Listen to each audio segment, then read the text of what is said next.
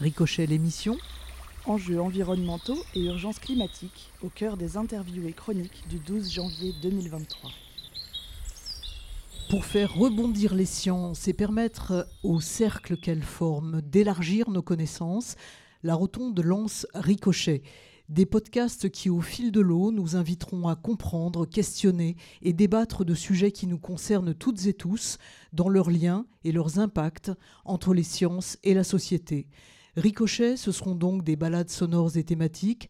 Pour la toute première émission, nous vous convions à nous suivre pour discuter d'un défi planétaire, les enjeux environnementaux et l'urgence climatique. Ces préoccupations, vous les partagez et beaucoup d'entre vous ont déjà une culture assez solide de cette problématique. Pour en discuter, nous recevons trois scientifiques de l'école des mines de Saint-Étienne. Jean-Michel Herry, professeur, directeur du centre SPIN, centre de recherche et d'enseignement, axé vers la transition industrielle, plus particulièrement du secteur de la chimie. Et puis Natacha Gondran, professeur au sein du labo EVS, Environnement, Ville, Société, et du département Génie de l'environnement et des organisations de l'Institut Henri Fayol. Natacha est également déléguée au développement durable de l'école. Natacha Gondran et Jean-Michel Herry nous parleront des travaux qu'ils conduisent, bien sûr, mais aussi et surtout du rôle du chercheur et des priorités que les enjeux environnementaux redessinent ou pas pour la recherche. Et puis nous nous intéresserons aussi à demain et plus précisément à la façon dont les futurs ingénieurs sont préparés à ces nouveaux défis avec des questions que nous poserons à Chris Wolski, directeur adjoint de Mines Saint-Étienne en charge des formations, anciennement impliqué dans la recherche dans le domaine des matériaux. Au fil de l'onde et d'une rive à l'autre, d'autres voix viendront teinter à la surface de vos tympans lors de chroniques sciences préparées et présentées par l'équipe de la Rotonde, centre de culture scientifique de l'école des mines de Saint-Étienne. Nous aurons aussi le plaisir d'accueillir la photographe globe-trotteuse Elérina Hez. De taille et de forme différentes, les galets sont réunis dans ce petit sachet. La balade peut commencer. Bienvenue dans Ricochet. Ricochet les podcasts de la Rotonde. Et précisément, eh bien, nous allons euh, déjà tirer au sort un tout premier galet. Et ce premier galet, c'est celui de Aurel Lanfray. Plantons, le décor. Le galet billet. Certains en rêvent, certains la craignent. Certains voient en elle un challenge, d'autres encore une épreuve du feu. Pour quelques-uns, elle est une nécessité douloureuse, mais tellement indispensable. Elle, c'est la transition la fameuse transition. Mais qui est-elle? Ce cher Robert, qui par-dessus tout aime définir les mots avec une infaillible précision, a bien évidemment sa petite idée. Pour lui, la transition, c'est un passage d'un état à un autre, généralement lent et graduel, un état intermédiaire. Monsieur Larousse, lui, n'exclut pas qu'une transition puisse être brusque. Mais qui est-elle réellement? Pour tous ceux qui la vivent, la côtoient, la subissent parfois, Qu'en est-il de ce qui se passe réellement quand on ouvre ce passage vers un autre possible? Transitionner, c'est abandonner quelque chose. C'est choisir un jour de déposer derrière soi une partie de nous. Une partie qu'on jette, qu'on balance du haut de la falaise, bon débarras. Ou une partie qu'on s'arrache le cœur serré et qu'on dépose à ses pieds. C'est quelque chose qu'on a fait le choix d'abandonner. On pose et puis on part. On part en courant ou on part la tête basse et le pas lourd. On hurle sa joie d'être soulagé d'un poids ou on pleure sa perte, même si on l'a choisi parfois les deux. Robert ne dit pas le courage qu'il faut pour partir sans se retourner, la force qu'il faut pour abandonner une chose familière pour un ailleurs, un autre, un nouveau, un inconnu. Robert ne dit pas les doutes, les peurs, les obstacles qui se dressent devant celui qui choisit de changer. Robert ne dit pas changer. Il ne dit pas non plus la joie, la libération, la fierté aussi d'avoir franchi le pas. À toutes celles et ceux qui changent, dites-lui à Robert, dites-lui qu'un mot n'est pas qu'un mot, Dites-lui tout ce qui se cache derrière celui-ci. Dites-lui combien c'est puissant, une transition. Merci à Monsieur Larousse, merci à ce cher Robert, mais merci surtout à Aurel pour ce regard un peu décalé sur la transition. Et je vais vous demander à tous les trois eh bien, de nous parler de la transition, de nous dire ce que pour vous représente cette transition. Je peux commencer, Natacha. Si vous voulez. Euh, puisque c'est un de mes objets de recherche, puisque je travaille sur euh, les questions d'évaluation environnementale, comment représenter les impacts des activités humaines sur l'environnement. Et en travaillant sur, euh, sur ce sujet, j'ai rencontré un concept qui, qui s'impose aujourd'hui, qui s'appelle les limites planétaires. Et c'est intéressant ce qu'a dit Aurel quand elle parlait du passage d'un état à un autre parce que quand M. Robert définit la transition comme le passage d'un état à un autre, peut-être qu'il sous-entend un passage volontaire d'un état à un autre. Or, euh, justement, les limites planétaires euh, viennent nous interpeller sur le fait que euh, si on dépasse un certain, des certains seuils de dégradation de notre système Terre, euh, on risque de changer d'état d'équilibre et donc passer d'un état à un autre pour aller vers un état qui est beaucoup moins confortable pour la vie, la vie humaine et la vie des autres êtres vivants, puisque du coup les, scientifiques qui travaillent sur les limites planétaires nous rappellent que euh, depuis plus de 10 000 ans, nous sommes dans un état géologique qui s'appelle l'Holocène, qui est particulièrement stable au niveau climatique. Euh, et que c'est grâce à cette stabilité que l'homme a pu connaître le développement qu'il connaît aujourd'hui. Euh, d'abord l'agriculture, la sédentarisation, euh, le développement de la culture, etc. Et que si on change d'état, on peut aller vers un état qui est moins stable, par exemple climatiquement, ce qui peut nous, amener à avoir effectivement devoir, comme le disait Aurel, abandonner beaucoup, beaucoup de choses. Et, et pour moi, l'idée de la transition, c'est d'essayer d'éviter que la le changement d'un état à un autre nous soit imposé par euh, les contraintes euh, climatiques euh, ou, géochimiques, etc. Mais que de façon volontaire, on accepte d'abandonner effectivement peut-être certaines choses pour réduire nos impacts et permettre de conserver l'état d'équilibre de, de. Merci Natacha pour ces premiers mots euh, qui campent un petit peu à la fois euh, vos domaines de recherche, mais aussi votre façon d'appréhender cette transition qui peut avoir une part d'instabilité. L'idée, c'est de voir comment ne pas perdre complètement peut-être euh, l'équilibre. Jean-Michel Herry, cette définition de la transition en quelques mots? Alors, donc, moi, je suis, responsable d'un centre de chimie mais qui a l'originalité d'abriter ce qui reste, alors école des mines, il reste de l'histoire de cette école des mines, des géosciences. Donc on a des gens qui travaillent sur les géosciences. Et puis euh, le mine, le minéral, on a des gens qui travaillent sur la transformation du solide minéral. Alors si je, donne une, si je prends un point de vue euh, d'une discussion que j'avais avec un de mes collègues de géosciences concernant cette fameuse transition, lui disait tout ça n'est pas bien grave, de toute façon la Terre survivra, c'est l'homme qui disparaîtra. Donc c'était la position de celui qui regardait ça sur euh, plusieurs euh, euh, millions d'années. Bon, pour ce qui nous concerne, notre objet, c'est d'accompagner une transition de façon à ce que notre système Terre reste vivable. Alors, pour les gens qui travaillent sur le secteur industriel où, je suis, la question c'est comment on réduit l'empreinte environnementale. Et donc, pour ce qui nous concerne, c'est beaucoup l'empreinte euh, énergétique de, nos processus de fabrication suivant plusieurs modalités qu'on pourra être amené à discuter. Mais voilà, le, grand, la grande chose qui nous anime, nous aujourd'hui dans notre, dans notre métier, c'est comment nos partenaires industriels, puisqu'ils représentent euh, nos partenaires industriels 95% de nos finances pour accompagner euh, la recherche qu'on fait sur ce secteur-là, comment nos partenaires industriels, demain, ont fait une transition plutôt, j'ai écouté, euh, non brutale, mais plutôt souple, de façon à pas casser le système de production, pour faire une production qui émet moins de CO2, qui consomme moins d'énergie, qui utilise moins d'entrants, qui recycle plus. Comment on passe d'une mine autrefois où on minait le, le minéral, hein, à une mine où on mine l'urbain, c'est-à-dire comment notre ville devient autonome et se recycle elle-même. Merci euh, Jean-Michel Herry. Euh, Chris Wolski, euh, lorsqu'on s'est vu pour préparer l'émission, vous m'avez dit, pour moi, il n'y a pas la transition, mais des transitions. ça, c'est vrai. C'est-à-dire, pour l'émission, nous sommes sur la transition environnementale. Et je reviens à la définition de monsieur, Robert. Euh, qui parle de quelque chose de progressif. Là, je suis entouré d'un côté et de l'autre par des collègues qui ont quelques compétences de chimie, donc je peux essayer de ne pas trop m'avancer. Mais dans les transitions, il y en a que tu as qualifiées de souples euh, ou d'un peu plus dures. Elles peuvent être qualifiées aussi de, de progressives ou de brutales.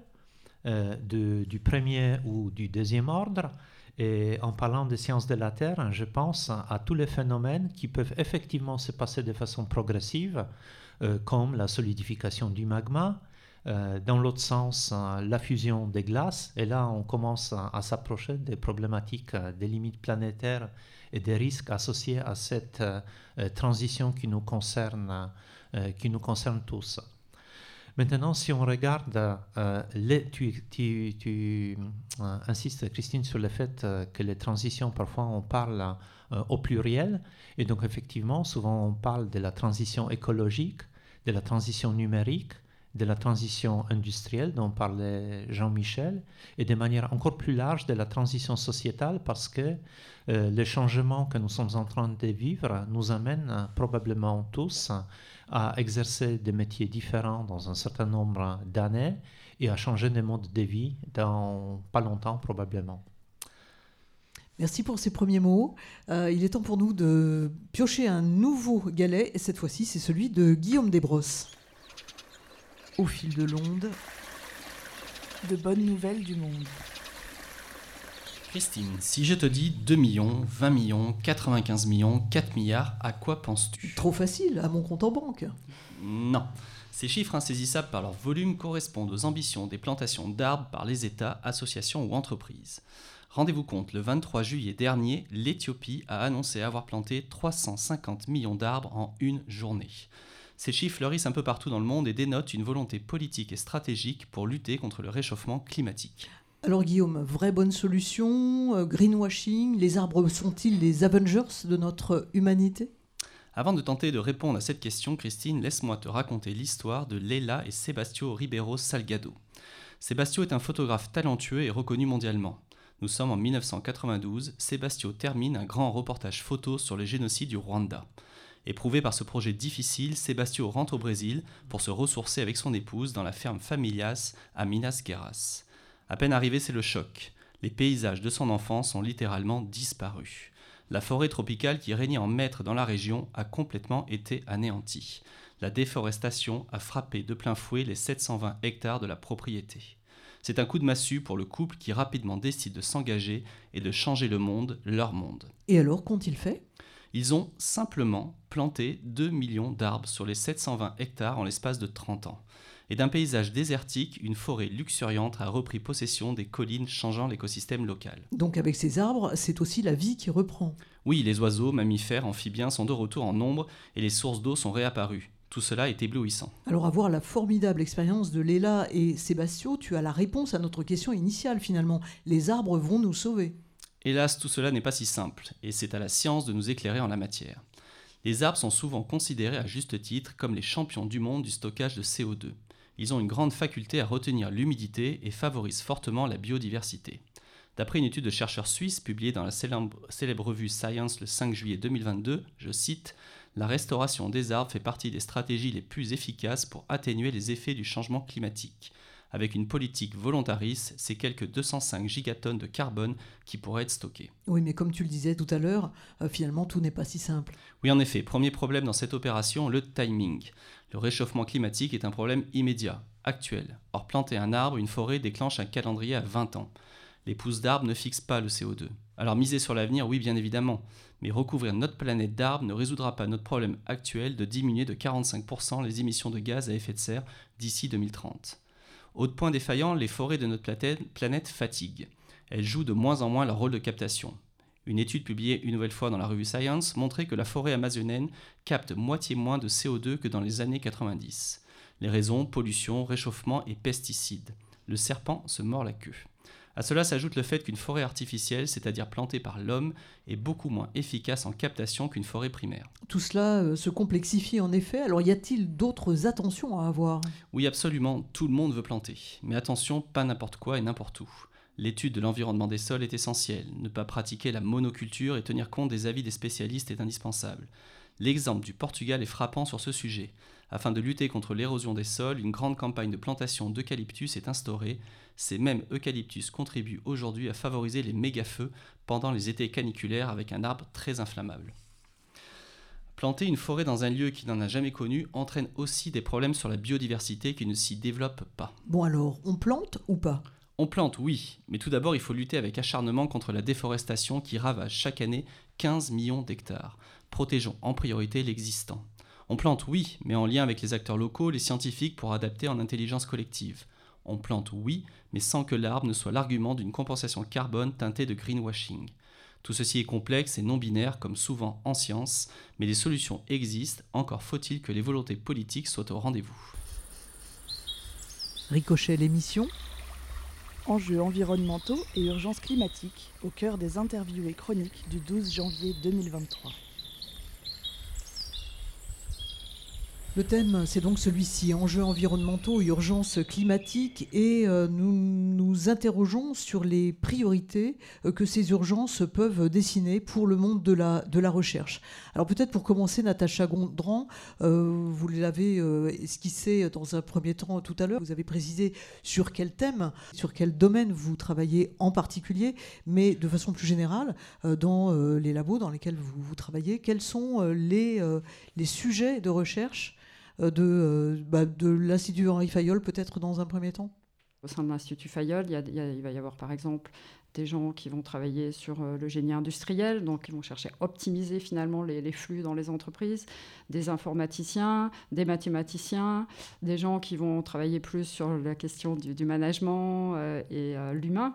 Et, nous qui donc la, partie environnement et société de Fayol qui travaillent sur les questions d'évaluation environnementale. Pour euh, les gens qui ne sont pas dans le domaine de la recherche, euh, les, chercheurs sont rassemblés avec d'autres chercheurs qui peuvent être dans des institutions différentes pour travailler sur des objets communs en général et émarger ainsi auprès des, institutions de, la recherche. Et, nous, Environnement Ville Société, on s'est rassemblés avec des collègues euh, d'autres universités, Lyon 2 par exemple, Lyon 3. Euh, l'INSA de Lyon, le NTPE. Et on, a rassemblé des gens qui, travaillent autour des sujets environnement, ville et société. Et ce qui est intéressant dans cette approche, c'est euh, la notion d'interdisciplinarité. C'est-à-dire, par exemple, typiquement, pour revenir sur euh, la rubrique de, Guillaume, ben on voit bien que si on plante des arbres et qu'on ne prend pas en compte euh, les enjeux sociaux des gens qui habitent euh, sur euh, le territoire, on va avoir à terme des, problèmes, puisque ben, pour planter des arbres, il faut utiliser des sols, et qui dit utilisation de sols dit potentiel conflit d'usage. Donc on voit bien la nécessité d'une approche interdisciplinaire qui va associer différents points de vue. Et justement, pour EVS, donc environnement, ville, société. Il va y avoir des géographes, des juristes, puisque les enjeux ne sont pas seulement technologiques, même si la technologie, et je pense que Jean-Michel pourra évoquer, est une partie de la solution, mais ça ne peut pas être la, seule solution. Donc c'est assez intéressant de, croiser les regards. Est-ce que euh, vous pouvez euh, dresser un peu euh, le, paysage sur lequel vous intervenez Comment vous appréhendez ces questions-là? Euh, quel est le, matériau sur lequel vous travaillez? En Fayol, on travaille comme la matière principale sur laquelle on travaille, ça va être l'information. Parce que l'information est centrale euh, justement euh, dans, la prise de décision et dans la façon dont on se représente justement les, impacts. Donc on va, on va pouvoir travailler avec des approches différentes, mais peut-être un peu tous autour de ce thème de la donnée, de, de l'information. Et l'intérêt de la recherche, c'est aussi avoir un regard un peu critique, peut-être, sur euh, des choses qui vont se faire par ailleurs sur euh, différents sujets. Moi, mes recherches, par exemple, j'ai travaillé avec euh, certaines grandes entreprises qui veulent savoir comment mieux représenter leurs impacts sur l'environnement. Alors, pour parler d'une recherche qui est, finalisée, ça peut être, par exemple, une entreprise de la grande distribution qui s'intéresse aux impacts générés par l'ensemble des ventes alimentaires, de l'ensemble de son portefeuille alimentaire.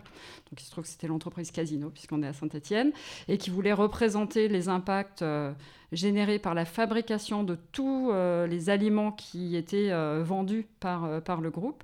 Et donc, ben, on a développé des méthodes, donc, en utilisant des méthodes existantes comme l'analyse de cycle de vie, qui est une méthode qui existe, mais qui va donner des indicateurs différents, ce qui n'est pas super parlant pour des décideurs ni pour des consommateurs. Mais on les a ramenés à euh, des, on appelle ça des, valeurs de normalisation, mais enfin la même échelle par rapport aux, fameuses limites planétaires. Donc on a essayé de, ramener par exemple des impacts sur le changement climatique, sur l'écotoxicité, euh, sur euh, les émissions d'azote et de phosphore, par rapport à la capacité de la planète, entre guillemets, à absorber ces émissions, ramener à un panier moyen d'une personne. Et donc ça permet de représenter les impacts sur une même échelle et donc de mettre en évidence, par exemple, que tous les produits animaux, euh, ça va être la viande, les produits laitiers, le, fromage, etc., vont énormément contribuer au dépassement de ceux auxquels, entre guillemets, on a droit pour rester euh, avec un climat stable euh, sur le changement climatique. Donc on peut se dire, bah, pour réduire ces impacts, on va essayer de produire plus de, produits à base de, végétaux, sauf que si on, on zoome sur l'aspect écotoxicité, on s'aperçoit que là, ce sont les produits à base de végétaux qui vont avoir un impact le plus important. Donc il faut aussi faire attention à comment on produit et pas juste faire un transfert euh, d'impact. Pour bien comprendre, quand une entreprise vous sollicite comme ça, vous faites une étude euh, particulière en fonction de sa problématique et ensuite vous lui livrez une sorte de solution clé en main, c'est ça l'idée? Alors justement, pas tout à fait, parce que nous, on n'est pas des bureaux d'études, on est mmh. euh, des, chercheurs. Donc soit on va proposer des méthodes qui n'existent pas, qui ne sont pas encore opérationnelles, et on va essayer de, les développer. À l'Institut Fayol, c'est principalement ce qu'on fait. Soit on va aussi pouvoir des fois être critique sur des méthodes qui existent, en particulier c'est ce qui se passe maintenant, puisque voilà, nous, ça fait une vingtaine d'années qu'on travaille sur l'évaluation environnementale. Il y a 20 ans, il n'y avait rien qui existait dessus. Aujourd'hui, c'est quelque chose, par exemple, tout le monde connaît euh, les notions d'empreinte carbone. Bah, il y a 20 ans, personne connaissait l'empreinte carbone, donc on contribuait à développer des méthodes comme ça. Aujourd'hui, on cherche à être un peu critique peut-être sur les méthodes qui sont développées euh, pour en voir les limites, euh, etc. Donc euh, ça dépend un peu, on va s'adapter un petit peu à, la demande. Alors vous venez de dire, il y a effectivement plusieurs décennies, il y a des éléments qu'on ne maîtrisait pas, euh, l'empreinte carbone euh, à l'instant. Vous êtes spécialiste depuis longtemps. Est-ce que vous voyez une évolution dans la recherche avec la prise en compte précisément de ces enjeux et défis Est-ce qu'il y a des lignes qui bougent et lesquelles? Oui, alors là, clairement, il y a une évolution très forte au niveau de la recherche. Autant je peux regretter que la société dans son ensemble n'évolue pas assez vite sur ces sujets, autant euh, je trouve que depuis quelques années, la recherche évolue très vite. Euh, non seulement au niveau des chercheurs qui travaillent sur l'environnement, mais ça, j'ai envie de dire que euh, bah, s'ils sont arrivés sur ces sujets, c'est qu'ils étaient déjà sensibles à ça. Mais je vois aussi, alors là, du coup, je change de casquette, je prends ma casquette de délégué des DRS, je vois qu'il y a une vraie sensibilité dans l'ensemble des centres de l'école grâce à des initiatives comme le, Labo 1.5, une initiative au niveau national. dire Alors 1.5 parce qu'on considère que si on veut garder l'état d'équilibre du climat qu'on connaît actuellement sur la Terre, il ne faudrait pas avoir une augmentation supérieure à 1,5 degré de la température moyenne mondiale. Et donc, il y a plusieurs centaines de chercheurs en France qui se sont rassemblés dans une initiative qui s'appelle Labo 1.5 et euh, qui vont chercher à faire euh, le bilan carbone de leur propre euh, laboratoire. Donc nous, on l'a fait en, EVS typiquement, mais il y a d'autres labos qui n'ont pas pour mission de travailler sur l'environnement qui le font. Typiquement, il y a beaucoup de gens en astrophysique qui s'intéressent à ces questions. Le LGF, le laboratoire Georges Friedel, où appartiennent Jean-Michel et, et, Christophe, l'a fait aussi. Donc en fait, c'est des chercheurs qui, qui commencent vraiment à s'intéresser à, d'une part, quel est l'impact de mes activités de recherche sur l'environnement parce qu'il n'est pas négligeable. Hein. On peut penser aux, missions euh, à l'étranger, par exemple, mais ce n'est pas le, seul impact mais aussi les, chercheurs, et en particulier euh, les entre guillemets, jeunes chercheurs, euh, s'interrogent aussi sur euh, l'impact de leur recherche, de leur sujet de recherche, quitte à essayer de voir s'ils ne peuvent pas un petit peu changer leur sujet pour contribuer davantage à ces, objets. Jean-Michel Herry, pour, les personnes extérieures, c'est un peu compliqué. Hein. vous êtes à la tête d'un centre, mais d'un coup on parle d'un labo. Enfin, tout ça, ça devient un petit peu complexe. Alors on va essayer de ne pas se perdre dans les méandres comme ça de l'articulation d'un centre de recherche. Dans un premier temps, est-ce que vous pouvez nous dire quels sont les, les domaines sur en particulier travaille le centre SPIN Je vais partir d'un exemple un peu qui date, hein, qui a une quinzaine d'années. Euh, et puis un petit peu pour rebondir sur cette prise de conscience que tu évoques, Natacha, sur la nécessité, euh, bon, évoquée depuis les années 70, de travailler sur le, le, sujet, les rapports du GIEC, les alertes des scientifiques, puis euh, petit à petit, certains industriels qui commencent à se préoccuper de ça parce que bah, ils étaient à ce qu'on appelle à forte intensité énergétique. Si vous êtes, bah, l'actualité le dit, hein. ce n'est pas les boulangers qui viennent nous voir, mais ça donne un exemple. Un boulanger, il consomme beaucoup d'énergie pour son process. Et nous, on avait des industries qui consommaient énormément d'énergie et qui s'interrogeaient sur l'avenir de leur industrie au regard des réglementations qui allaient se mettre en place sur la réduction d'un facteur. À l'époque, on parlait de réduire d'un facteur 5 les émissions de CO2. Donc maintenant, l'objectif, c'est plutôt d'être à 2 tonnes par habitant d'émissions de CO2, un habitant étant quelqu'un qui se chauffe, qui se déplace, qui consomme des produits et qui fait travailler l'industrie. Donc à cette époque-là, il, il, y a 15 ans, la question c'était de réduire les émissions de CO2 de l'industrie sidérurgique, les hauts fourneaux. on revient à des sujets des écoles des mines, sachant qu'un haut fourneau, quand ça produit une tonne d'acier à la seconde, imaginez une tonne d'acier à la seconde, ça produit deux tonnes de CO2 à la seconde, et c'est un émetteur considérable de CO2. Et donc, qu'est-ce qu'on fait? Sachant qu'on ne peut pas faire autre chose que de mettre du minerai et du charbon pour euh, faire ce processus, du charbon de terre, Saint-Étienne, ou du charbon de bois, et euh, d'avoir une surface forestière qui permet de produire ce charbon. Mais à la, à la fin, il sort 2 tonnes par seconde de CO2. Donc je vous passe les technologies. Nous, on travaillait sur une technologie un peu spécifique qui mettait en œuvre des particules minérales pour capturer ce CO2. Mais à la fin, le résultat de l'histoire, c'était si on fait ça, on augmente de 30% tous les coûts de production. Donc arrêt complet, on ne peut pas faire ça en Europe, puisque si on fait ça en Europe, on ne vendra plus notre acier, c'est les autres qui vont... On le produira en Inde, on le produira ailleurs, au Brésil. Tout ça pour dire que donc on a, on, a arrêté. On a arrêté pour en disant c'est trop cher. Et aujourd'hui, qu'est-ce qu'on constate? Que vu les envolées de l'énergie, ces précautions qu'on prenait à l'époque sont du second ordre puisque au regard des coûts qu'on mettait en avant, bien évidemment qu'aujourd'hui, on y retourne, puisque c'était des coûts secondaires que de capter le CO2. Et tout ça pour dire que désormais, au regard des enjeux de l'énergie, tous les industriels y vont à fond, puisque c'est considéré comme un coût prioritaire sur lequel on peut agir et mettre de l'investissement pour le réduire. Alors, il y a 15 ans, j'ai fait une sorte de dépression parce que je me suis dit, jamais personne n'ira. Et aujourd'hui, je suis plutôt enthousiaste de voir comment l'industrie s'organise désormais pour répondre aux enjeux. Donc après, je peux effectivement aborder les enjeux, mais c'est pour vous donner cette dose d'optimisme que j'avais perdu moi pendant mon métier, en me disant c'est pas possible, vu que personne s'y met, vu qu'il faut s'y mettre et qu'on s'y met pas, on va pas y arriver.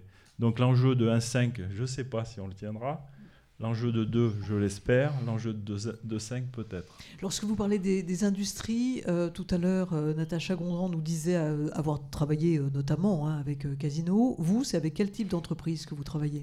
Alors, nous, on a tout le secteur de la chimie et là, on les aide à ce qu'un process de fabrication consomme moins d'énergie. Alors, je ne rentre pas dans le détail, mais quand on est, comme tout le monde ici, quand on fait sa cuisine, on sait que si on couvre on cuit plus vite. Si on met sous pression et qu'on utilise une vraie cocotte minute, ça va plus vite et ça consomme moins d'énergie de cuire les pommes de terre.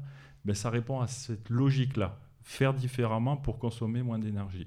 Ça, c'est la première chose. Et alors là, on, on, déroule toute notre recherche fondamentale, notre recherche appliquée, on fait des démonstrateurs, on travaille avec les industriels pour arriver à un produit qu'on appelle déchet de pilote, qui est l'échelle pré-industrielle. Il y a aussi d'utiliser de, l'énergie sans CO2. autrefois, l'industriel, il utilise de gaz pour chauffer. Désormais, on va plutôt utiliser de l'électricité. C'est le grand mouvement, la grande bascule vers l'électricité. Donc, on travaille fort sur électrifier les procédés. On travaille fort sur produire de l'électricité. Alors, nous, notre façon de produire de l'électricité, c'est de contribuer à l'industrie du nucléaire et à la synthèse du combustible nucléaire. Donc, on a une très grosse activité poudre autour de la synthèse du euh, combustible nucléaire. Et une dernière activité qui est comment utiliser directement des énergies renouvelables dans les processus de fabrication. Et là, c'est l'utilisation du solaire thermique. Comment le rayonnement, le four d'eau qui est dans les, dans les Pyrénées, comment un four comme ça, on peut le coupler à un procédé de fabrication pour euh, utiliser non plus l'électricité, mais directement le rayonnement solaire. Si on prend par exemple l'actualité aujourd'hui, le nucléaire, nucléaire qui n'avait pas très bonne presse ces derniers temps, qui était peut-être un peu délaissé. Est-ce que par exemple, pour un centre comme le vôtre, très clairement, ça a un impact direct? C'est-à-dire, est-ce que du coup, c'était un peu mis de côté, avec peut-être des moyens moindres, et d'un coup, euh, à nouveau, une énergie euh, après laquelle on se remet presque à courir? C'est exactement ça, c'est-à-dire qu'aujourd'hui on se retrouve avec euh, à remplir la besace des projets. Le secteur nucléaire aujourd'hui nous, nous demande de travailler fort sur les sujets liés euh, au combustible nucléaire, qui plus est dans une autre transition que celle énergétique, et aussi la transition numérique. C'est-à-dire que les moyens euh, d'améliorer l'efficacité des processus, désormais, c'est de faire ce qu'on appelle des jumeaux numériques. et donc de modéliser complètement du réacteur nucléaire jusqu'au processus de fabrication de l'électricité de façon numérique et d'avoir un jumeau numérique des processus. Ricochet. Les podcasts de la Rotonde.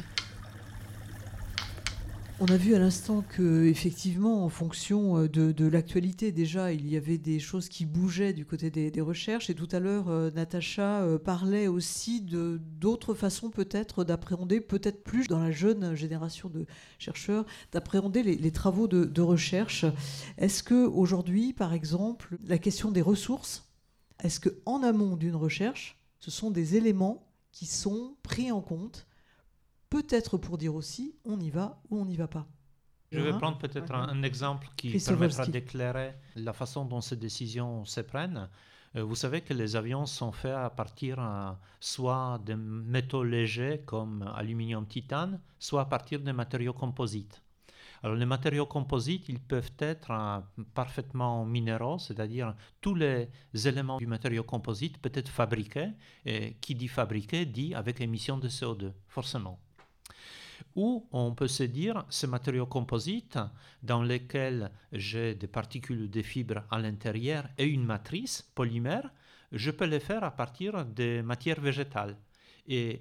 À Mine Saint-Étienne, nous avons euh, une recherche qui avait été lancée il y a quelques années dans cette logique-là d'utilisation de matériaux euh, naturels en, en, utilisant les fibres de lin. Alors ces fibres de lin, c'est nettement moins régulier que les fibres de carbone qui sont des fibres synthétiques, mais c'est un matériau qui est disponible. Et donc c'est un matériau dont il faut comprendre l'interaction à l'intérieur du matériau composite pour garantir les mêmes propriétés que les matériaux faits à partir des procédés qui produisent davantage de CO2 en particulier. Voilà un exemple concret euh, d'une recherche qui avait été développée. Et quand on parle d'une recherche, ça veut dire que derrière, il y a deux ou trois doctorants qui chacun ont travaillé pendant trois ans sur la mise au point de ces matériaux. Au sein euh, justement de, l'Institut Fayol, euh, nous sommes plusieurs à travailler autour de la notion euh, d'économie circulaire pour, faire court.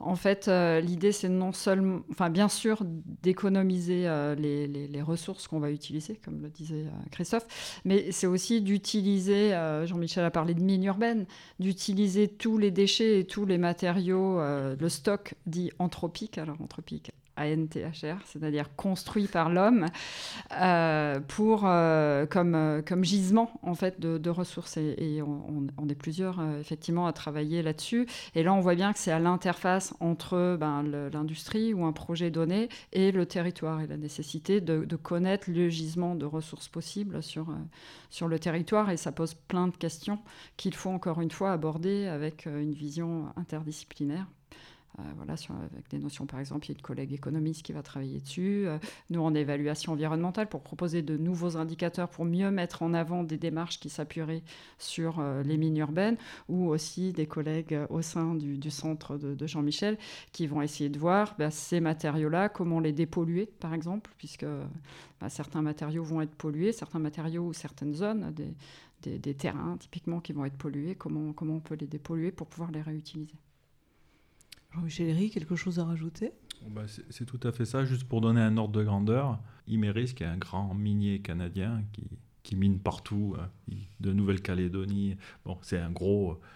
Il considère que désormais 30% des minerais seront produits sur la mine urbaine, donc sur le téléphone portable, sur la télé euh, qu'on recycle.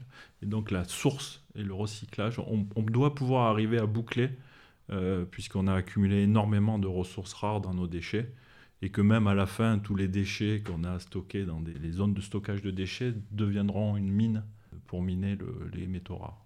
D'accord. Une forme de réemploi, de nouveaux usages, c'est ça? Tout à fait. C'est considérer qu'un déchet urbain quelconque, qui est présent maintenant, un téléphone ou qui était présent il y a 20 ans euh, et qui est dans des déchets qu'on a oubliés, qui sont stockés, on va pouvoir aller récupérer tous les, tous les matériaux à haute valeur désormais dedans, puisque les, les, coûts, de, les coûts de recyclage désormais sont, sont compatibles avec les coûts de l'énergie. Est-ce que vous avez l'impression que les, les, industriels, quelle que soit leur taille, sont, sont prêts? Est-ce que vous pensez qu'il faudrait d'autres coups de pouce? Alors je repense à une autre interview que j'ai faite où je posais la question de l'allègement des, matériaux et où le chercheur me disait, bah, du côté des scientifiques, on a fait le job, euh, notamment par exemple sur les, voitures. Les matériaux maintenant sont à la fois plus robustes mais allégés. En revanche, la réglementation n'est pas là et du coup, la production de voitures eh bien, alourdit les véhicules en y mettant plein d'options, euh, euh, plein de, nouvelles choses. Donc voilà, est-ce qu'il faut le coup de pouce du réglementaire pour aller plus vite, puisque vous avez déjà, en termes de recherche, pas mal de propositions finalement assez concrètes. il, est, il, est, parfaitement vrai que la recherche, notamment dans le domaine des matériaux et de la mécanique, a conduit à l'allègement de la structure de la voiture. Donc si on prenait uniquement ce qui est absolument indispensable pour pouvoir se déplacer, la courbe est décroissante. Maintenant, quand on regarde la vraie courbe de poids d'une voiture pour 5 personnes en fonction des années, il y a une petite tendance à la baisse dans les années 80, et puis très rapidement on passe par un minimum et ça augmente. Et ça augmente très très fortement. C'est-à-dire, aujourd'hui, une voiture, euh, elle pèse une tonne 5 en moyenne, alors qu'elle pesait une tonne il y a 30 ans. Et ça, c'est effectivement le confort à bord. Et donc, euh, euh, je dirais, certes, on peut attendre une nouvelle réglementation sur la limitation du nombre de haut-parleurs à l'intérieur de la voiture, parce que chacun pèse, mais on peut aussi se dire que nous, en tant que consommateurs, on peut ne pas aller chercher la voiture la plus équipée, mais aller chercher des voitures un peu plus sobres, celles qui permettent de se déplacer sans ce confort qui est parfois superflu. On a vu que euh, évidemment un certain nombre de phénomènes extérieurs qui peuvent être l'actualité, qui peuvent être les ressources, qui peuvent être la dégradation euh, de la planète, la dégradation euh, environnementale, le climat, ont des impacts aussi sur vos recherches. Vous, en tant que chercheur, vous êtes chercheur depuis déjà longtemps, est-ce que vous avez l'impression que votre rôle est différent? Peut-être euh, votre responsabilité est interpellée? Je pense aux, missions de, de, notre école, mais c'est une mission de chacune des écoles dans le monde d'enseignement supérieur et de la recherche. On a typiquement quatre missions. Euh, la première, c'est bien évidemment euh, les formations, on en parlera tout à l'heure. Euh, c'est la recherche, c'est le transfert des résultats de la recherche vers la société et c'est la mission d'ouverture vers la société avec l'information sur les résultats de nos recherches. Et je pense que, en particulier côté mine Saint-Étienne, avec la rotonde, nous nous retrouvons en bas de la rotonde et exemplaires avec de nombreuses personnes qui sont accueillies euh, toutes les années. Et dans ce contexte-là, euh, les enseignants-chercheurs de l'école passent une partie de leur temps pour parler de la recherche à cette occasion, à l'occasion d'une nuit européenne des chercheurs également. Donc il y a beaucoup de, situations durant l'année euh, pendant lesquelles les chercheurs peuvent s'ouvrir à la société pour mieux expliquer l'importance de ce qu'ils font au quotidien dans les laboratoires de recherche. Oui, Natacha. Je peux rebondir euh, sur ce qu'a ce dit Christophe, parce qu'avec euh, Aurélien Bouteau, donc un, ami ancien doctorant euh, justement de, l'Institut Fayol, on a fait le choix de publier des, livres à la découverte. donc on avait publié un en 2009 sur l'empreinte écologique, on en a republié un en 2020 justement sur les limites planétaires. Et de, de, ce fait, je passe en effet beaucoup de temps à faire euh, de la entre guillemets vulgarisation, donc à la fois des, conférences grand public, un peu comme, euh, comme aujourd'hui, mais aussi euh, entre guillemets répondre aux médias qui vont se poser la question sur, par exemple, avant-hier sort un rapport sur l'état de la couche d'ozone, et ben, ils vont aller chercher des, des, spécialistes, des chercheurs, et, et, c'est vrai qu'on passe, et ça prend du temps en fait, et à la fois, bon, ben, merci Christophe de, de, dire que ça relève de notre mission de, de, de sensibilisation, mais, mais c'est vrai qu'en travaillant sur ces sujets, on est de plus en plus sollicité euh, par euh, la société civile et les médias pour, euh, pour intervenir, entre guillemets, dans, dans, le débat public. Ce qui est intéressant, cette prise de parole quand même des chercheurs dans la société civile, c'est intéressant. Pour moi qui fais partie justement de la société civile, je remarque qu'au fil des ans, la place de la parole du chercheur a quand même changé. Elle est un petit peu plus présente. Elle n'est pas très présente, mais elle est quand même un petit peu plus présente. Alors Natacha Gondran, vous allez peut-être ne pas être d'accord, mais j'ai l'impression que votre position, elle est, elle est particulière. C'est-à-dire peut-être que quand vous avez commencé vos recherches, vous n'aviez pas le vent en poupe. C'est-à-dire que bon, les questions d'environnement, de, climat, peut-être que globalement, on en faisait pas grand cas et que aujourd'hui, en revanche, c'est une urgence, donc euh, effectivement, vous êtes interpellé et que vous êtes finalement, j'ai envie de dire, presque du bon côté. Du côté de, Jean-Michel Herry, je pense qu'il y a un bon côté parce qu'il y a sûrement un, domaine euh, où euh, il y a une grande motivation, stimulation à faire des recherches. En revanche, vous êtes du côté du pétrole, du nucléaire, c'est pas franchement les secteurs les plus sexy. Est-ce que euh, vous, dans euh, votre façon d'appréhender ces questions-là, et c'est pas un jugement de valeur, hein, bien sûr, hein, mais est-ce qu'il y a des choses qui ont changé et est-ce que vous voyez chez les plus jeunes chercheurs des préoccupations arriver qui n'étaient peut-être pas celles euh, de ceux qui les ont précédés alors, il y a plein de questions. Hein. Alors, je ne sais pas si je me défends contre la, première partie mais un petit peu quand même. C'est-à-dire. Non, non, mais. Euh, c'est-à-dire que le secteur industriel auquel on participe, c'est sur celui sur lequel on a appuyé en premier pour dire faites vos efforts. Euh, les efforts ont été faits, il y en a encore à faire, mais quand on regarde euh, l'enjeu, l'enjeu qui nous concerne, il n'est pas là. C'est-à-dire, effectivement, l'industrie consomme de l'énergie, et produit du CO2. Mais aujourd'hui, l'enjeu, c'est nos déplacements, c'est notre chauffage, c'est notre mode de vie. C'est notre... Alors l'industrie, c'est notre mode de consommation. Il y a des efforts, des choses sûrement qui vont changer. Les efforts ont été faits et ils ont été considérables. Donc aujourd'hui, je retourne la question parce que c'est aux citoyens aussi de changer quelque chose dans sa façon de concevoir le monde et, forcément l'industrie derrière adaptera ses produits à ce que le consommateur demande. Donc c'est toujours piloté par le consommateur quand même. On, a toujours tendance à taper sur les méchants pollueurs en oubliant que c'est le consommateur qui pilote le besoin. Alors ensuite, c'est toujours un peu le serpent qui se mord la queue, parce que en fait, ah bah, euh, l'exemple donné par Christophe est flagrant. Qui nous obligeait à titre de citoyen de, de prendre des voitures qui font 2 tonnes? On avait tous, ça fait 30 ans qu'on a tous conscience des enjeux, et on, quand même, on privilégie les voitures à haut confort, euh, à gros moteur. Euh, plus, euh, plus on réduit la, consommation des voitures, plus on achète des moteurs gros. Donc quand même, il y a, y a un questionnement personnel à avoir. Il y a aussi la publicité qui influence beaucoup les consommateurs et la publicité qui est euh, quand même, euh, enfin la publicité de l'automobile, c'est un des plus gros budgets hein, de, publicité. Donc derrière, justement, c'est là où des, labos comme EVS sont intéressants, c'est que quand on discute avec les collègues géographes, ce que je ne suis pas, ils nous disent attention, c'est pas juste le consommateur, c'est aussi des choix politiques. Le ah consommateur, il est aussi citoyen, il vote aussi. Et il y a aussi des choix euh, sociaux, économiques et politiques très forts pour pas faire reposer toute la culpabilité sur, sur le consommateur. C'est pas ce que je dis, c'est que la transition, c'est quelque chose de collectif. C'est ça que je veux dire. Et qu'il faut pas. On a souvent tendance à dire vas-y, euh, produis-moi différemment et tu régleras le problème. Non, c'est du collectif. Et en ce qui concerne le, métier de chercheur, il a totalement changé. Il a totalement changé. Quand, quand j'ai commencé, euh, l'école euh, avait des moyens propres. On définissait dans, dans, un cadre scientifique les prospectives long terme des thèmes de recherche qu'on voyait et on travaillait dessus. Aujourd'hui, le jeune chercheur, il doit savoir les besoins industriels en ce qui nous concerne, savoir les, besoins industriels, savoir si les objectifs de recherche sont éthiques pour lui. Est-ce que je vais travailler pour le secteur pétrolier ou pas? C'est un choix personnel quand même. Et on peut poser la question, est-ce que je vais travailler pour le nucléaire ou pas? Le secteur nucléaire a failli s'écrouler parce que les jeunes ne voulaient plus y aller. Et donc aujourd'hui, on ne sait plus fabriquer une cuve de réacteurs parce qu'on n'a plus les, formé les jeunes, parce qu'aussi ils ne voulaient plus venir. Et donc, et il doit se mettre en adéquation avec le besoin industriel pour trouver ses financements.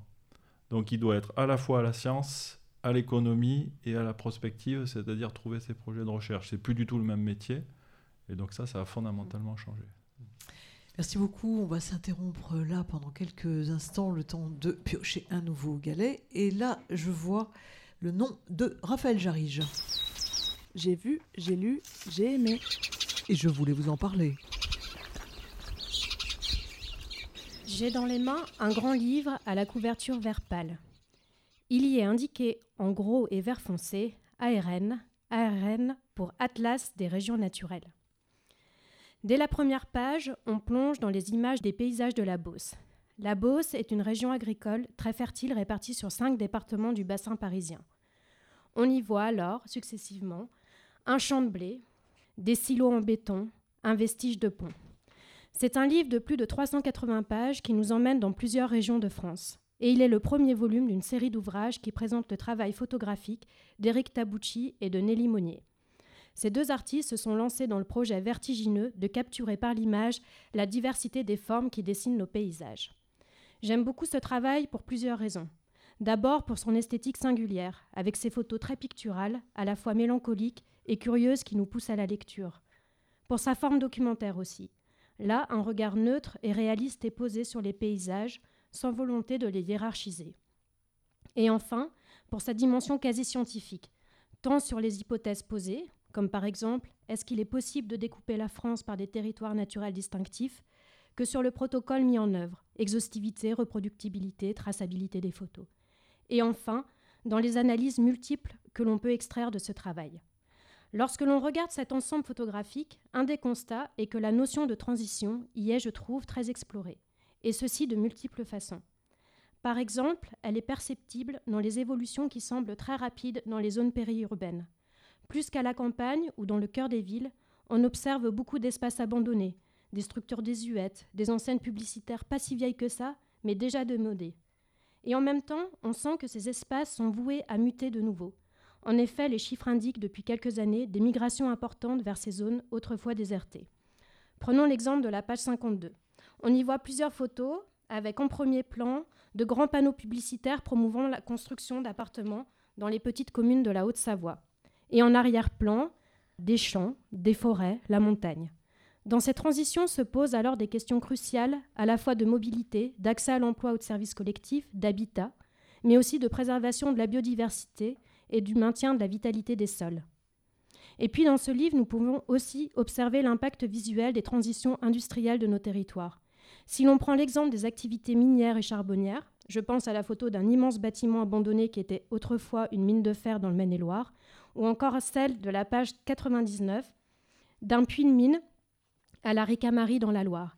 Il est là recouvert de verdure, les fenêtres sont brisées, il semble complètement perdu dans un petit lotissement de maisons individuelles. Tout nous laisse penser qu'il est ici abandonné et il apparaît tel un vestige contemporain. Cette photo rend alors saisissables les contrastes entre des périodes pas si éloignées les unes des autres et l'on prend la mesure de l'impact des activités de ces anciens bassins industriels sur nos vies. Ce graphisme paysager façonne alors complètement nos mentalités et nos représentations. Si l'on peut se demander si les promesses de reconversion ont ou seront tenues, probablement que de certains de ces espaces naîtront de nouveaux projets, comme c'est déjà le cas pour d'anciennes friches devenues musées, lieux culturels et de loisirs ou transformées en lieux d'activité tertiaire. Je vous invite vivement à découvrir ce travail. Au-delà du livre, il y a un site internet qui archive, référence et classifie par typologie les pas moins de 15 000 photographies. Et tout ça est à retrouver sur archive-arn.fr. Ricochet l'émission? Enjeux environnementaux et urgences climatiques au cœur des interviews et chroniques du 12 janvier 2023. Alors nous allons poursuivre la discussion, cette fois-ci où on nous intéressant au deuxième grand pied de l'école des mines, c'est-à-dire la formation, euh, la formation des, ingénieurs. Alors Christophe Wolski, la question euh, initiale, je vous la pose tout de suite. Qu'est-ce que les enjeux actuels en termes d'environnement ou de climat, en quoi est-ce que ces enjeux impactent ou pas la formation des futurs ingénieurs Ces enjeux sont au cœur des activités de formation dans tout le cycle de formation depuis quelques années déjà. Euh, nous, je pense, au niveau mine Saint-Etienne, nous avons une certaine avance par euh, le label de type euh, développement durable et responsabilité sociétale dans l'introduction de, ces enjeux dans l'enseignement. Nous l'avons fait, en fait, quand je dis nous l'avons fait, c'est Natacha qui l'a fait, pour, pour, être plus précis, euh, au niveau de notre cycle historique de formation d'ingénieur civil des mines en première année, où tous les étudiants ont un bloc qui est dédié à cette thématique. Et progressivement, nous l'introduisons à d'autres formations d'ingénieurs sur notre campus Provence, dans les formations sous statut salarié, on en parle dans les masters spécialisés, dans les masters euh, nationaux. Donc c'est devenu quelque chose qui est incontournable. Il y a deux, deux façons d'aborder euh, les formations dans ce domaine dans, dans l'enseignement supérieur. Il y a des établissements qui choisissent de créer un bloc unique d'une certaine ampleur et une fois digéré par les étudiants, on considère que voilà, le, travail a été fait et qu'on a répondu d'ailleurs aux directives ministérielles sur, sur cette thématique. Euh, l'option que nous avons prise au niveau des mines Saint-Étienne, c'est d'introduire euh, la partie transition écologique et les enjeux euh, associés euh, qu'on peut décliner sur les 17 objectifs de développement durable dans l'ensemble des enseignements qui sont proposés par Mine Saint-Étienne.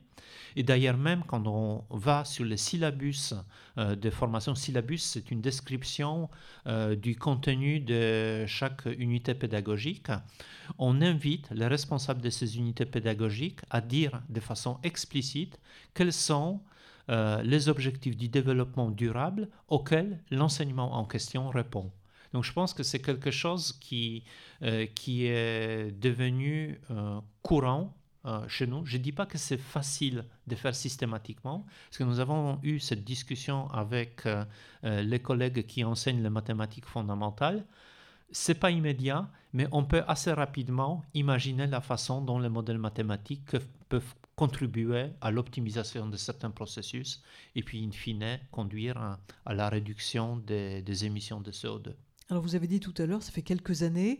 Est-ce que c'est euh, une initiative prise par l'école ou par d'autres écoles d'ingénieurs en se disant là, il y a quelque chose à faire? Est-ce que c'est une directive euh, qui vient de plus haut et à laquelle il faut adhérer forcément? Et est-ce que, troisième point, euh, est-ce qu'il y a, vous sentez une demande du côté des étudiants, nouvelle génération, jeune génération, plus en prise avec ces problématiques? Je réponds à la dernière question. Euh, il y a eu une étude qui avait été faite auprès des étudiants des classes préparatoires après les concours, après la première partie du concours qu'on appelle les écrits. Et donc la population interrogée, euh, c'était au niveau national à peu près 3500 étudiants qui ont répondu. Et ils ont mis en haut des listes la préoccupation sur euh, un double aspect, donc des enjeux environnementaux et du sens du métier exercé. Et donc ça, ça, montre l'importance que la jeune génération accorde à ces aspects dans la formation par la suite. Après, euh, première question, c'est est-ce qu'on l'a fait de façon spontanée au niveau de l'école euh, ou euh, sous pression? Je laisserai peut-être Natacha faire un petit historique sur les côtés spontanés parce que l'école est présente depuis longtemps sur ce terrain. Et je dirais tout de suite qu'aujourd'hui, il y a des directives ministérielles qui nous imposent d'introduire ce type d'enseignement. Notamment, il y a eu un rapport de Jean Jouzel qui va dans ce sens, où on considère, il considère que l'ensemble de l'enseignement supérieur doit répondre à ces enjeux en proposant des enseignements euh, pour toutes les formations de niveau Bac plus 3.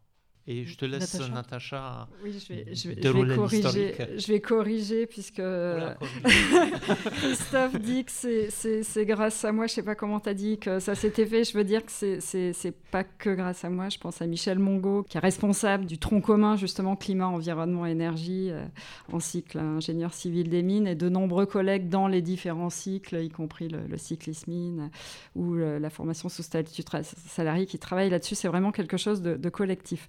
Alors pour euh, l'historique, c'est aussi très collectif parce que c'est évidemment pas moi toute seule qui a réussi à intégrer 50 euh, heures sur les enjeux euh, climat, environnement et développement durable. c'est grâce aux élèves eux-mêmes. En 2019, on a des, des élèves qui sont aujourd'hui des alumni qui se sont mobilisés. Alors ils n'étaient pas très nombreux, ils devaient être 4-5, mais ils sont mobilisés de façon hyper organisée pour envoyer régulièrement des messages à la direction de l'école euh, pour dire ben nous, on est venu à l'école des mines et euh, on a fait un cursus où on n'a jamais entendu parler du climat. Du coup, euh, en fait, nous, on leur a répondu en disant, mais pourtant, on a plein de formations, puisque dès les années 1990, euh, il y avait des professeurs tels que euh, ben, le professeur Philippe Davoine, Didier Graillot, Christian Brodac, qui avaient introduit des cours et des spécialisations sur les enjeux environnement. Donc, l'école des mines était effectivement parmi les, toutes premières écoles d'ingénieurs à avoir introduit des, des spécialités là-dessus. Euh, et donc on leur disait, bah, si vous étiez intéressés, il y avait vraiment pléthore de, formations que vous auriez pu suivre. Et en fait, euh, bah, ils nous ont dit, ben, nous, quand on était en première année, où on a dû définir notre cursus, on n'était pas sensible à ça, et on avait fait des choix qui ne nous ont pas permis de suivre des cours là-dessus. On avait un, directeur, euh, Pascal Ray, qui a, été aussi à leur écoute, et bah, c'est en fait grâce à eux que, le collectif a pu bouger et qu'on a pu introduire donc 27 heures sur les enjeux scientifiques liés au climat-environnement, et euh, un module euh, appelé euh, Développement durable et responsabilité sociétale de, 28 heures sur, sur les, enjeux plus interdisciplinaires, on va dire. Donc dans notre cycle ingénieur civil des mines, et après, effectivement, comme le disait Christophe, bah, les, les, autres cycles ont pu prendre euh, en compte notre retour d'expérience pour introduire, bah, par exemple, depuis cette année, euh, tous les, nouveaux entrants à l'école des mines réalisent la fresque pour le climat, donc un atelier euh, pédagogique de trois heures sur les enjeux climatiques, donc que ce soit les élèves ICM, ISMIN ou formation sous statut salarié. Ah, vous le disiez, hein, c'était quelques élèves, 4-5 élèves au, départ qui se sont organisés. Est-ce que ces 4-5 élèves restent à l'image de l'ensemble de la promo et surtout, euh, vers quel métier est-ce qu'ils se dirigent après, finalement? Une fois qu'ils sont formés par l'école, est-ce que vous avez l'impression que ces problématiques font partie de leur vie et du sens qu'ils veulent donner à leur métier, puisque c'est un des points que vous releviez tout à l'heure, euh, Chris euh, je vais donner du sens, et le sens passe aussi par la case attention climat en danger. donc est-ce que ça oriente leur choix de métier? Et est-ce que du côté des entreprises, elles vont aussi les chercher pour ça? Alors, euh, l'image, l'image d'une population euh, de jeunes gens qui sont diplômés de l'école de Mines de Saint-Étienne, comme de tout l'enseignement supérieur, n'est pas homogène. Je veux il y a une population croissante euh, qui est extrêmement sensible à des enjeux environnementaux, à des limites planétaires. Et cette population, elle va assez naturellement euh, tendre bah, notamment vers les métiers dans la fonction territoriale, où ils pensent qu'ils vont pouvoir jouer leur rôle dans la transformation de mode de vie dans ce territoire, dans la prise de décision sur la nature des investissements. Et donc on a une population qui est de plus en plus forte qui va dans cette, dans cette direction. Euh, on a également des, étudiants qui euh, choisissent euh, les métiers industriels en se disant que sur certains créneaux, ben, ils refusent très clairement d'y aller. une discussion d'il y a un peu plus d'un an concernait par exemple l'industrie militaire. En fait, il n'y en a aucun qui acceptait l'idée de pouvoir aller dans, cette industrie. Euh, aujourd'hui, je ne sais pas, je, discutais avec les étudiants, est-ce que les événements géopolitiques d'aujourd'hui peuvent influencer leurs décisions sur, euh, sur ce type de métier? Après, euh, on a aussi à l'autre bout des étudiants qui sont extrêmement performants dans le domaine des, sciences des données, de l'informatique. Et vous pourriez vous dire, finalement, bah, aucune, aucune relation avec la protection de l'environnement, avec l'émission de CO2. Eh bien, en fait, si, parce que la puissance de calcul qui est utilisée pour euh, aujourd'hui aider l'industrie à se transformer, pour proposer de nouveaux services, pour les rendre de plus en plus rapides et performants, ça repose sur une puissance de calcul extrêmement importante et les croissances des dépenses énergétiques euh, sur euh, la partie numérique, elle est la plus forte. De mémoire, c'est 4% par an. C'est énorme.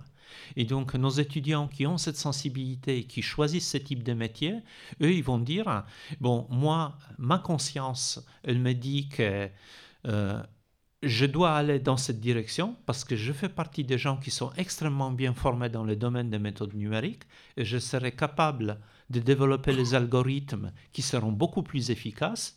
Et en un clic, en fin de développement, je vais pouvoir déconnecter 10, 20, 100 serveurs qui quelque part tournent et qui ont besoin de l'énergie et qui émettent du CO2. Donc le panel, il est extrêmement large, mais je pense que tous, ils ont cette préoccupation. J'ai discuté à un moment avec, euh, avec des étudiants euh, d'une formation particulière et un enseignant-chercheur a dit, mais on n'a pas le temps de les faire. On a un programme de formation sur trois ans, c'est 1800 heures. Et donc, du coup, euh, comment veux-tu, Christophe, qu'on introduise encore 20 heures dans le domaine de la transition écologique? Euh, Comment veux-tu que nous, dans euh, les objets dont on parle, je ne vais pas trop citer les objets pour ne pas situer la formation, donc vous m'en excuserez, donc je reste, parce que je ne voudrais pas les critiquer. Mais une demi-heure de discussion entre les étudiants qui étaient là, d'autres enseignants, ont permis d'aboutir à une idée qu'effectivement, non seulement c'est absolument nécessaire, mais en plus possible parce qu'on peut regarder certains enseignements sous un autre angle. Donc voilà, donc c'est ça progresse euh, dans le bon sens. Euh, Jean-Michel Herry, je vous ai vu euh, opiner du chef à deux reprises. Vous, êtes, vous partagez les points de vue de Christophe. C'est son habitude. Oui, j'ai l'habitude. Non, mais je, je me rappelle d'un jeune homme qui est à côté de moi, là, il y, a, il y a 10 ou 20 ans qui avait beaucoup de mal à lâcher deux ou trois heures de cours sur sa spécialité pour, pour faire la place aux autres. non, je voulais... Avec un peu de pression, c'est possible. non, je, voulais faire... Euh, on a évoqué les friches industrielles, là, euh, donc le, le, bouquin qui montre le paysage français. Euh, on a évoqué les, là, les besoins des étudiants de se positionner sur des sujets. On a évoqué les nouveaux métiers de l'enseignant-chercheur, qu'est-ce qu'il devait faire pour s'adapter à la demande. Et, je voudrais juste donner une des caractéristiques des écoles des mines et de l'école des mines de Saint-Étienne en matière d'enseignement, c'est d'être capable de s'adapter à un besoin très rapidement et de fournir des, offres de formation. Et je voulais juste citer, euh, et ça rejoint aussi euh, ce que évoquait euh, Natacha, j'ai pensé à toi dans ce que je vais dire par rapport aux sites et pollués. C'est par exemple, on est capable de produire des modules de formation du jour au lendemain pour accompagner la transition. Là, on a un master spécialisé sur sites et sols pollués sur lesquels les jeunes peuvent s'investir pour comment euh, la réglementation peut imposer de la transition et la réglementation zéro artificialisation qui va être mise en place et qui oblige toutes les communes à ne plus prendre sur le terrain et à reforester tout ça, ça amène à nous positionner sur des nouveaux métiers et donc faire par exemple une offre complète de master sur cité sol pollué. Euh, merci. Je vais être obligé de, dérouler euh, le fil de l'émission avec euh, l'avant-dernier galet.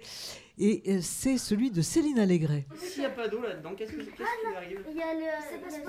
Ça peut être si c'est pas de l'eau. Dans celui-là, il y a de l'eau. Ouais, c'est de l'air. Et du coup, l'air, il fait comme ça l'éducation aux sciences. Tout un programme. Si vous travaillez dans le domaine de l'éducation ou dans un domaine lié de près ou de loin à celui de l'éducation, il est un sigle avec lequel vous êtes probablement familier, j'ai nommé l'EDD. L'EDD, mais qu'est-ce que c'est? L'éducation au développement durable. L'EDD, c'est la réponse du milieu éducatif au sens large aux grands enjeux planétaires.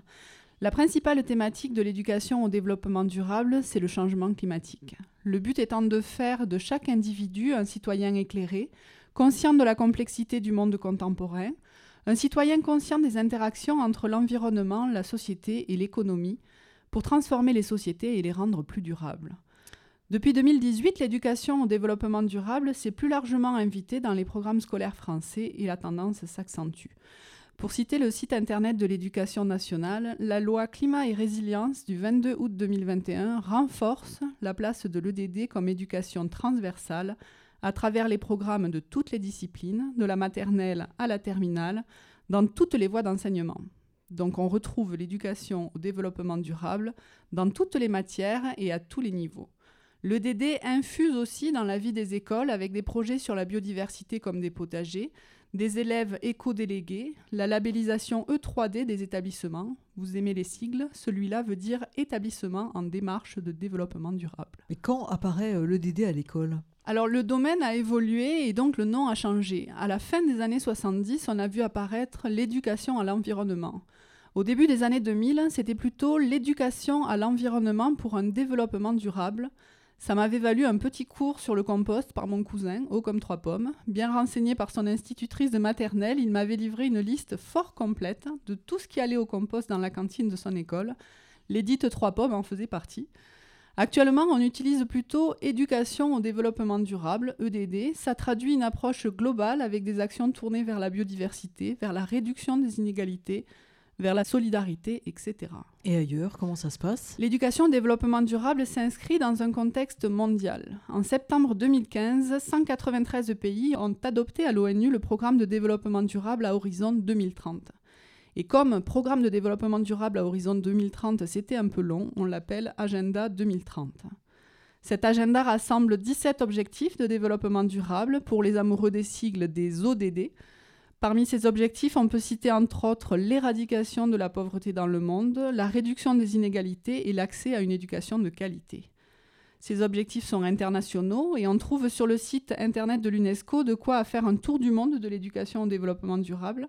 On y apprend notamment qu'une étude a étudié les programmes scolaires de 100 pays et que 47% d'entre eux ne faisaient aucune mention du réchauffement climatique. Les pays les plus susceptibles d'en mention sont ceux qui sont le plus directement touchés par ces effets et non pas les plus responsables des émissions. On peut également faire le tour du monde des initiatives et voir comment l'éducation au développement durable se traduit en Uruguay, au Japon ou au Zimbabwe. Merci beaucoup euh, Céline pour ce focus sur euh, l'éducation et l'éveil au développement durable en milieu scolaire un petit peu partout sur la planète. On a vu comment ça se passait au niveau de l'école des mines où c'est un peu plus structuré, mais on a vu aussi cette histoire qui avance euh, finalement et qui galope dans le monde. Ping-pong. Des sciences vers la société et inversement. Voilà, pendant quelques minutes, je vais vous demander euh, d'enchaîner avec une partie de ping-pong entre vous pour nous parler un peu de ce dialogue entre les sciences et la société. Autrement dit, face aux défis euh, liés aux enjeux environnementaux, qu'est-ce que la société peut espérer euh, de la science? Et en retour, comment les scientifiques peuvent-ils s'appuyer sur la société? Qui va se lancer Qui va lancer la balle? Ça rebondit sur la discussion d'avant parce que les chercheurs en France sont en grande majorité des enseignants-chercheurs. Donc euh, le, premier rôle de la recherche vers la société, ça passe par l'enseignement. Et euh, ça fait le lien aussi avec les, jeunes qu'on forme. Euh, qui sont aujourd'hui de plus en plus exigeants sur la nécessité de trouver du sens à leur travail parce que effectivement, comme vient de le dire Céline, Céline, oui. Céline, voilà. et ben depuis qu'ils sont tout petits, depuis la maternelle, ils apprennent, ils sont sensibilisés à ça ce qui n'était pas le cas euh, même des gens de, ma génération. Et donc, euh, bah, aujourd'hui, euh, quand ils arrivent dans la, dans la vie professionnelle, eh ben, ils veulent pouvoir quand même mettre en cohérence ce qu'ils ont appris avec ce qu'ils vont faire. Et bah, d'une part, la bonne nouvelle, c'est que c'est plus facile aujourd'hui qu'il y a 20 ans de trouver du travail quand même en lien avec ces sujets. Euh, pour, des gens qui sont spécialisés par exemple sur les énergies renouvelables, efficacité énergétique, etc. Il y, a du travail aujourd'hui et souvent d'ailleurs euh, les entreprises peinent à, recruter. Euh, du coup, c'est plutôt bien pour les jeunes qui sont sur ces sujets. Et ce qui est intéressant aussi, c'est qu'il y a d'autres entreprises qui peinent à recruter parce qu'elles ne sont pas assez euh, elle ne propose pas euh, des métiers avec suffisamment de sens pour, euh, pour les jeunes et que du coup, ça les amène à bouger de l'intérieur pour pouvoir justement être plus attractif auprès, auprès des jeunes. Donc le, lien, je pense qu'il est, il est assez profond comme ça, c'est-à-dire que grâce à l'enseignement, et l'enseignement qui, qui, vient de la science, hein, ce sur quoi on parle, en général, c'est des faits scientifiques, hein, surtout dans une école d'ingénieurs. ça, amène quand même des, des, changements euh, en termes de, de, métier, des changements assez profonds au sein des, entreprises. Moi, j'ai envie de répondre par rapport à, ta question, Christine, euh, au départ. Euh, qu'est-ce que, les, scientifiques, nos enseignants-chercheurs peuvent offrir à la société? Je, je, pense qu'on a des esprits suffisamment matheux pour analyser les problèmes de façon cartésienne. Donc, on peut se détacher des émotions et je pense que c'est notre rôle euh, d'analyser euh, d'analyser les problématiques de façon scientifique en essayant d'apporter des réponses qui sont solides et qui ne peuvent pas bouger sous la pression notamment politique. C'est-à-dire les réponses, elles sont scientifiques. Alors après, euh, une fois qu'on les a données, on peut se poser d'autres questions. Est-ce que euh, la société globalement a envie d'évoluer dans une, dans une direction qui découle de cette approche cartésienne? Ou est-ce qu'il faut euh, mettre un peu plus d'humanité dans, dans, dans, la, dans la réponse. Euh, en parlant de ça, je, pense que certaines réponses, elles pourraient conduire à, l'automatisation à outrance de tout l'appareil de production et il faut se poser la question de la place de l'homme par rapport à cette automatisation. Et donc, quand je parlais au départ de l'émission de la transition sociétale, bah, c'est une des préoccupations qu'il faut considérer, c'est-à-dire nous avons un appareil de production et ça peut concerner l'énergie que l'on produit par un moyen ou un autre, ou tout autre objet, quelle sera euh, dans le futur euh, la place de l'homme. Donc les scientifiques qui parlent avec la société, il faut qu'ils apportent la solution technique, mais il faut qu'ils se préoccupent aussi de la conséquence de la solution technique sur le fonctionnement de la société dans son ensemble. Est-ce que ça facilite euh, Alors moi, je peux rebondir là-dessus. Parce que justement, là, euh, c'est Christophe Volski, qui est un chercheur en matériaux, qui, qui dit euh, la solution, la réponse doit être scientifique. Technologique. Et technologique. Donc moi, membre du, du, labo euh, interdisciplinaire environnement, ville, société, je ne peux pas laisser passer ça parce que effectivement, le scientifique, euh, il met en avant les problèmes, il montre les problèmes et il peut apporter des pistes de solutions. Mais la solution ne peut pas être que technologique et, que scientifique. Il faut qu'il y ait le politique.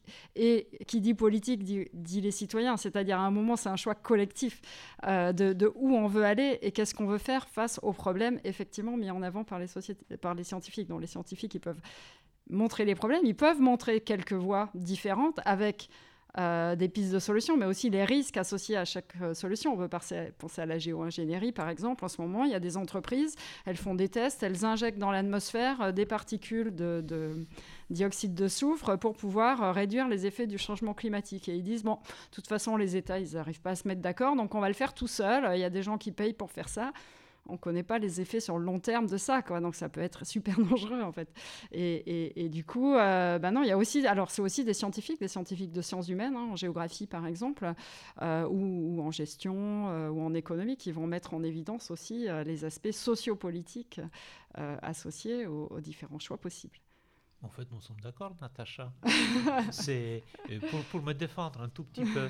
Euh, je, je, pense que euh, l'approche scientifique, elle permet aussi de voir un, euh, l'équilibre entre les solutions qui peuvent être apportées effectivement du point de vue euh, scientifique, mais on sait pertinemment, en fait on sait pertinemment parce qu'il y a un certain nombre de personnes qui se sont penchées sur euh, le futur énergétique notamment, avec des rapports, hein. vous pouvez tous aller consulter les rapports ADEME 2050, RTE 2050, réseau de transport de l'électricité, qui montrent un certain nombre de scénarios et des scénarios de, production d'électricité, alors euh, avec les moyens renouvelables, avec les moyens nucléaires, avec de l'hydrogène, sans hydrogène, euh, peu importe la, euh, le point de départ, le point de, base, et que nous, collectivement, en tant que société, devons accepter l'idée d'une sobriété avec la réduction des consommations qui est inscrite dans les rapports de 40%. Donc la solution ne peut pas être que scientifique et technique, mais cette approche scientifique et technique fait partie de la solution. Jean-Michel Herry, quelque chose à ajouter? Ben, Je suis tout à fait d'accord avec ça. Nous, on est là pour, pour poser euh, des propositions, des scénarios, qui sont souvent des scénarios couplés avec euh, ben, même le climat ou avec la société, et forcément avec la société, qui ont des dynamiques propres. Euh, moi, je pense que les scénarios de propositions techniques vont être nombreux et rapides, je ne suis pas sûr que la dynamique de changement sociétal sera plus rapide. Mais en tout cas, il faut coupler ça. Il faut contribuer à ce que les scénarios qui sont rédigés depuis des années et qui donnaient avec précision ce qui était en train de se passer, euh, quelle est la raison euh, que les sachants, sachants euh, n'aient pas fait diffuser plus leurs connaissances et que d'un autre côté, les politiques et les journalistes ne se soient pas emparés du sujet. C'est un, sujet de fond qu'il ne va pas falloir renouveler. Donc la question de la diffusion de la connaissance et de la vulgarisation, elle devient essentielle. Je, tiens à dire que je suis très positif sur ce qui va se passer, c'est-à-dire qu'on est dans un domaine de transition, on va remplir, on va réussir à faire euh, des, à répondre à certains enjeux. Et moi, je suis assez persuadé que le défi est à la portée euh, de la société et que c'est aussi un défi d'ingénieur et que les jours de l'ingénierie sont très prometteurs et c'est le message que je fais passer pour qu'on puisse ramener les jeunes vers ces métiers-là qu'ils ont abandonnés. Vous parliez à l'instant, Jean-Michel Herry, du fait que euh, c'est important euh, de, vulgariser, c'est important qu'il y ait la parole du scientifique, euh, et, j'en suis intimement convaincu. En même temps, il y a un rapport qui est sorti là et qui montre que euh, la confiance dans les scientifiques par les jeunes a baissé de 20%. C'est-à-dire que maintenant, en fait, ils sont une minorité à euh, donner du crédit à la parole du scientifique. Alors, j'ai bien entendu tout à l'heure ce que disait aussi Christophe, on ne met pas de sentiment là-dedans, on met pas d'émotion. Et je ne pense pas que l'émotion ait quelque chose à voir dans, dans le, le propos. Mais à votre avis, ce malaise, il vient d'où en fait? C'est notre combat quotidien de parler des sciences euh, de façon la plus positive possible. On a des programmes d'ambassadrices euh, de métiers d'ingénieur, euh, donc les élèves de l'école qui vont dans les, collèges et dans les lycées pour prôner ce type de métiers qui sont à la base de la construction future. On s'intéresse à tous les milieux par euh, euh, l'association Réussir aujourd'hui, par les cordées de la réussite, pour essayer de ramener dans les écoles d'ingénieurs euh, les enfants qui ne viennent pas des, des, familles favorisées pour atterrir dans ce périmètre-là. Et je pense que cette démarche, elle permettra à toute la société de, de, rejoindre progressivement cette pensée que moi j'ai appelée cartésienne et qu'il faut prôner malgré la baisse de confiance que tu mentionnes.